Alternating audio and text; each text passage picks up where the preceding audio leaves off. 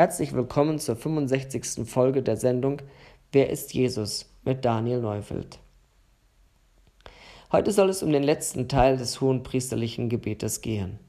Im Vordergrund steht die Einheit der Gläubigen, die in den folgenden 2000 Jahren Jesus nachfolgen würden.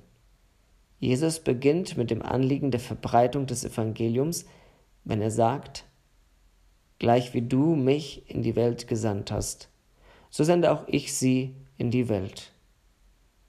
Um diesen Gedanken in seiner ganzen Bedeutung zu fassen, sei hier erinnert, dass Jesus keine eigennützigen Motive hegte. Es ging ihm darum, den Willen seines Vaters zu tun. Auf genau diese Art sendet er seine Jünger aus. Sie sollen seinen Willen selbstlos erfüllen. Es geht also nicht um unsere Kirche, Denomination oder sonstige Vereinigung, sondern um Jesus. Dieser Gedanke wird mit den folgenden Worten unterstrichen. Und ich heilige mich selbst für sie, damit auch sie geheiligt seien in Wahrheit. Jesus ging für uns bis zum Äußersten. Er gab sich ganz hin und er erwartet dies auch von uns. Da bleibt kein Raum für egoistische Bemühungen. Es gilt dabei zu beachten, dass er uns durch seine Wahrheit heiligt. Damit meint er, dass er unser Leben durch sein Wort in seine Hände nimmt und entsprechend verändert. Bevor der Leser auf den Gedanken kommt, Jesus hätte dies von seinen Jüngern erwartet, höre er aufmerksam zu. Ich bitte aber nicht für diese allein, sondern auch für die, welche durch ihr Wort an mich glauben werden, auf dass sie alle eins seien, gleich wie du, Vater, in mir und ich in dir, auf dass auch sie eins seien, damit die Welt glaubt, dass du mich gesandt hast. Mit unseren Bemühungen, die Welt mit der guten Botschaft zu erreichen, können wir getrost einpacken, solange unser Herz nicht bereit ist, sich mit den anderen Menschen gleichen Anliegens zu vereinigen. Nicht unsere Worte werden die Welt überzeugen, sondern die Einheit. Weiter sagt er, und ich habe die Herrlichkeit, die du mir gegeben hast, ihnen gegeben, auf dass sie eins seien gleich wie wir eins sind, ich in ihnen und du in mir, damit sie zur vollendeten Einheit gelangen und damit die Welt erkenne, dass du mich gesandt hast und sie liebst, gleich wie du mich liebst. Die Bedingung für eine solche Einheit hat er erfüllt. Es ist nicht die vielbeschworene Toleranz der Ökumene, die aus der Einheit in Vielfalt oder umgekehrt zu einer undefinierbaren Masse zusammengeronnen ist. Es ist nicht der interreligiöse Dialog und das Brückenbauen. Für eine friedliche Gesellschaft mag es sinnvoll und richtig sein, aber für die Einheit der Gläubigen und zur Verbreitung des Evangeliums ist es völlig untauglich. Er sagt, ich habe die Herrlichkeit, die du mir gegeben hast, ihnen gegeben, auf dass sie eins seien. Das Geheimnis der Einheit ist in der Ebenbildlichkeit unseres Herrn zu finden. Da, wo wir unseren Leib ihm zur Verfügung stellen, finden wir uns in einer Mannschaft wieder, deren Motto lautet, ich bin mit Christus gekreuzigt. Und nun lebe ich, aber nicht mehr ich selbst, sondern Christus lebt in mir. Was ich aber jetzt im Fleisch lebe, das lebe ich im Glauben an den Sohn Gottes, der mich geliebt und sich selbst für mich hingegeben hat. Galater Kapitel 2, Vers 20.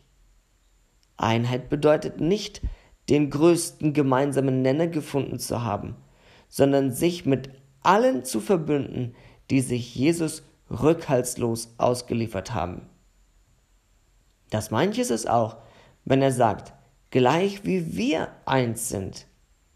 Die Einheit zwischen Vater und Sohn Gottes besteht in der Selbstlosigkeit. wird dies im Leben der Kinder Gottes sichtbar, kann die ungläubige Welt erkennen, dass Jesus vom Vater zu ihrer Errettung gesandt wurde und so die Liebe Gottes zu ihnen in der Tat sichtbar geworden ist. Weiter bringt Jesus seine Sehnsucht mit diesen Worten zum Ausdruck. Vater, ich will, dass wo ich bin, auch die bei mir seien, die du mir gegeben hast, damit sie meine Herrlichkeit sehen, die du mir gegeben hast, denn du hast mich geliebt vor Grundlegung der Welt. Die Liebe Gottes ist ein gewaltiges Geheimnis. Aus zwei Gründen. Erstens, wie kommt es, dass ein heiliger Gott eine von Sünden verdorbene Welt liebt? Und zweitens, woran erkennt man die Liebe des Vaters zu seinem Sohn, wenn er diesen doch am Kreuz für uns sterben ließ? Sobald der Mensch darüber anfängt nachzudenken, merkt er, dass diese Liebe Dimensionen annimmt, die er mit seinem Intellekt nicht erfassen kann. Unsere Anbetung ist darum auch Ausdruck unserer Fassungslosigkeit. Darum möchte Jesus, dass wir eines Tages seine Herrlichkeit sehen können, wozu unser sterblicher Körper nicht in der Lage ist. Das Lied, das wir zum Lob seiner Herrlichkeit anstimmen werden, wird darum die Grenzen alles Vorstellbaren sprengen, weil wir seine Gottesliebe verstehen werden können, die schon existierte, bevor er sich auf diese verlorene Welt einließ bzw. sie schuf. Gerechter Vater, die Welt erkennt dich nicht, ich aber erkenne dich, und diese erkennen, dass du mich gesandt hast. Und ich habe ihnen deinen Namen verkündet und werde ihn verkünden, damit die Liebe, mit der du mich geliebt hast, in ihnen sei und ich in ihnen. Sehen Sie, Jesus möchte sich weiter um die Einheit seiner Jünger kümmern. Er will ihnen die dazu benötigte Liebe schenken. Und er tut dies nicht dadurch, dass er in uns irgendwelche Sympathien für die Geschwister weckt, sondern uns den Namen Gottes verkündet. Der Name Gottes spiegelt sein Wesen wider. Und wenn Jesus uns diesen verkündet, heißt es nichts anderes, als dass er uns immer mehr von seinem Vater enthüllt. Die Einheit der Christen gründet sich neben ihrer Selbstlosigkeit also auch auf die Erkenntnis Gottes. Paulus beschreibt dies so. Deshalb beuge ich meine Knie vor dem Vater unseres Herrn Jesus Christus, von dem jedes Geschlecht im Himmel und auf Erden den Namen erhält.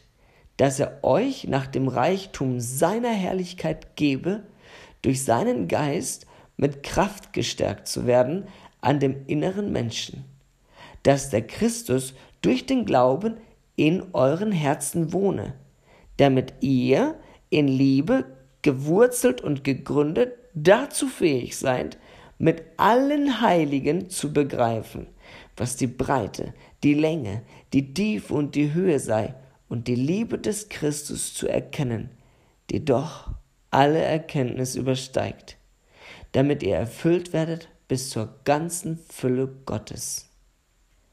Dem aber, der weit über die Maßen mehr zu tun vermag, als wir bitten oder verstehen, gemäß der Kraft, die in uns wirkt.